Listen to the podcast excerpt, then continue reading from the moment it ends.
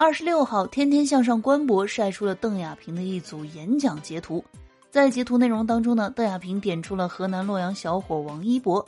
他表示，巴黎奥运会呢可能会将滑板和街舞加入比赛项目当中，而当代年轻人是满含能量的那种。他希望王一博在多多练习之后呢，可以去参加街舞比赛。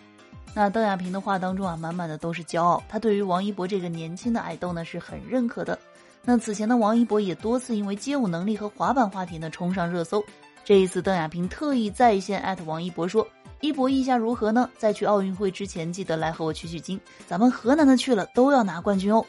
那对于邓亚萍姐姐的召唤呢？王一博很快进行了回应。他说：“谢谢亚萍姐对我的鼓励，开心激动。我有奥运梦，我想参加街舞、滑雪和滑板，但是我暂时还没有这个能力，还是先吃苦练习吧。我能吃苦。”那对于如此谦虚的态度呢？网友们是非常认可的。